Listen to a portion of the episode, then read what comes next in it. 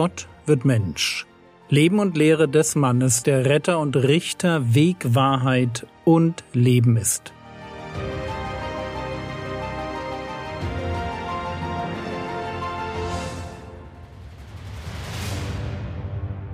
Episode 272 Mehr als Salomo.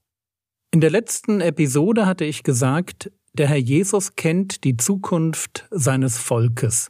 Er weiß darum, dass sie nicht in Scharen Buße tun werden. Und er sieht eine okkulte Invasion voraus, die seine Zeitgenossen in einem Maß beherrschen wird, wie sie sich das überhaupt nicht vorstellen können. Und ich hatte gesagt, dass es dumm ist, nicht Buße zu tun, wenn man die Fakten kennt. Wir bekommen im Leben nicht unendlich viele Argumente für Gott, sondern genug, damit wir eine Entscheidung treffen können. Und zwar die Entscheidung, ob wir glauben wollen oder nicht. Und wenn wir uns gegen das Glauben an Gott entscheiden, dann nützen uns mehr Argumente für Gott gar nichts. Sie nützen uns nichts, weil wir nicht glauben wollen. Warum auch immer. Da mag es ganz unterschiedliche Gründe geben, sei es Angst vor Veränderung, Menschenfurcht, Nachteile im Beruf oder einfach Passivität. Also der Wunsch, die wichtigste Entscheidung meines Lebens aus Faulheit noch ein wenig aufzuschieben. Es spielt keine Rolle, warum ich nicht glauben will. Es bleibt dabei. Es ist dumm, keine Buße zu tun und nicht an das Evangelium zu glauben, wenn alle Fakten auf dem Tisch liegen. Matthäus Kapitel 12, Vers 41 Männer von Ninive werden aufstehen im Gericht mit diesem Geschlecht und werden es verdammen. Denn sie taten Buße auf die Predigt Jonas und siehe, mehr als Jona ist hier. Wenn Jona und seine Geschichte überzeugend waren, Jesus und seine Geschichte werden überzeugender sein. Hier ein lustloser Prophet, der von Gott auf krudeste Weise davon überzeugt wurde, die Einwohner von Ninive zur Buße aufzurufen, dort ein leidenschaftlicher Prophet, der freiwillig sein Leben gibt, damit eine Menschheit die Chance auf Buße bekommt. Versteht ihr? Mehr als Jona ist hier. Und nicht nur mehr als Jona. Matthäus Kapitel 12, Vers 42 eine Königin des Südens wird auftreten im Gericht mit diesem Geschlecht und wird es verdammen. Denn sie kam von den Enden der Erde, um die Weisheit Salomos zu hören. Und siehe, mehr als Salomo ist hier.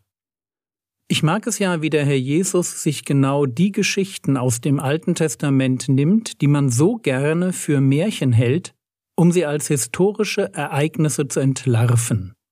Im Gericht werden nicht nur die Männer von Ninive die Zeitgenossen Jesu verdammen, sondern auch eine Königin des Südens. Sie war gekommen, um Salomo, den König von Israel, kennenzulernen.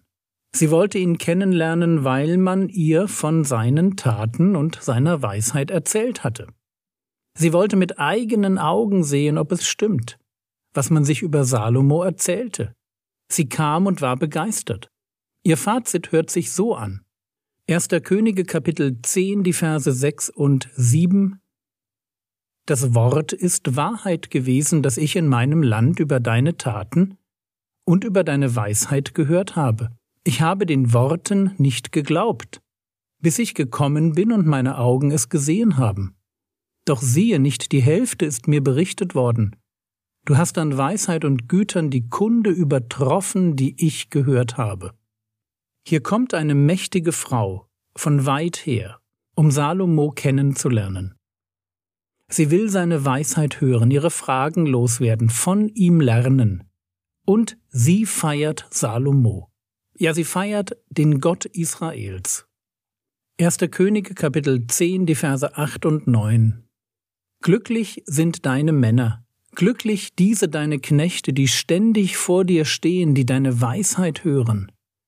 Gepriesen sei der Herr dein Gott, der Gefallen an dir gehabt hat, dich auf den Thron Israels zu setzen. Und nun die Übertragung. Vom kleineren zum größeren.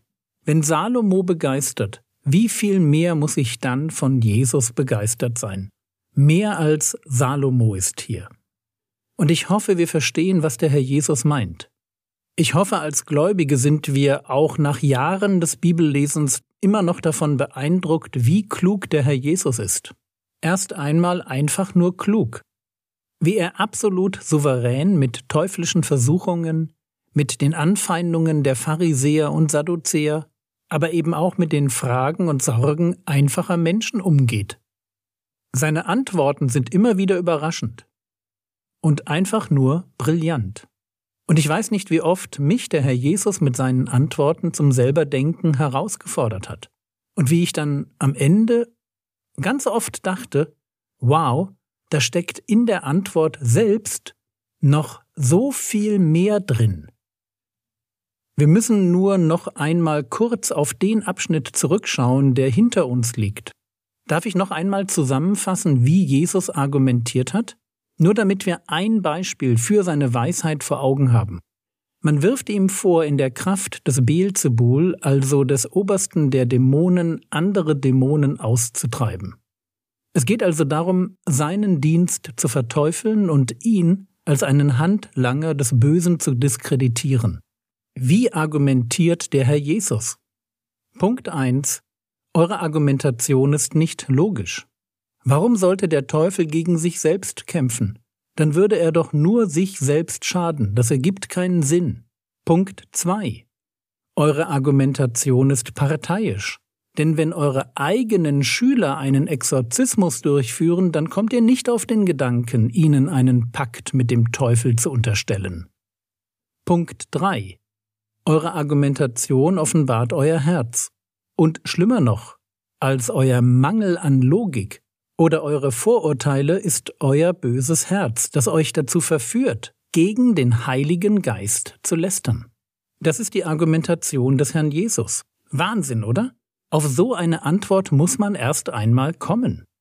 Wenn ich das Neue Testament lese, und ich muss dazu nicht gläubig sein und ich muss dazu auch nicht alles verstehen, wenn ich das Neue Testament lese, dann stelle ich fest, dieser Jesus aus Nazareth ist besonders, wirklich besonders. Aber Jürgen, kann man dasselbe nicht auch für Konfuzius und andere Philosophen sagen? Ist Jesu Klugheit wirklich ein guter Grund dafür, sich zu ihm zu bekehren? Und ich verstehe die Frage. Ich verstehe sie, weil ich Weisheit liebe und mich an klugen Sprüchen wirklich freue. Aber es gibt da einen Unterschied. Und ich meine nicht, dass wir bei anderen klugen Leuten wie Konfuzius kaum etwas über ihr Leben wissen. Nicht einmal, ob sie all das gesagt haben, was ihnen in den Mund gelegt wird. Das ist ein zusätzliches Problem. Ich meine, dass Jesus uns Dinge lehrt, die nicht einfach unser Leben besser machen, sondern dass er uns Dinge lehrt, die unser Leben ewig machen.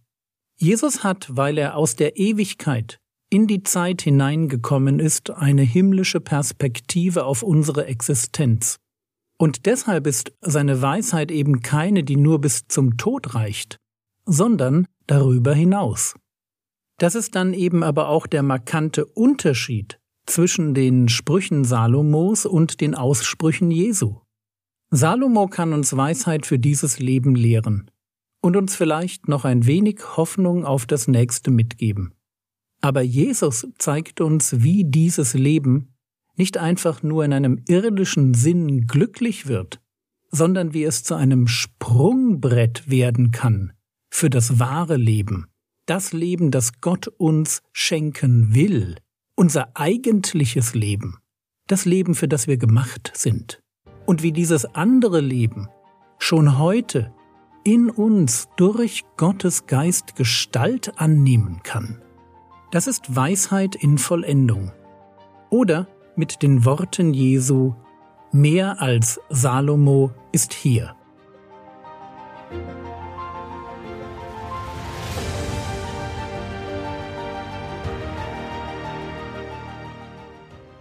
Was könntest du jetzt tun? Du könntest darüber nachdenken, wie Jesus mit seinen Worten und seinem Leben andere sogenannte kluge Leute in den Schatten stellt. Das war's für heute. Ich freue mich über dein Gebet Du kannst dir drei aktuelle Gebetsanliegen in der App anschauen. Der Herr segne dich, erfahre seine Gnade und lebe in seinem Frieden. Amen.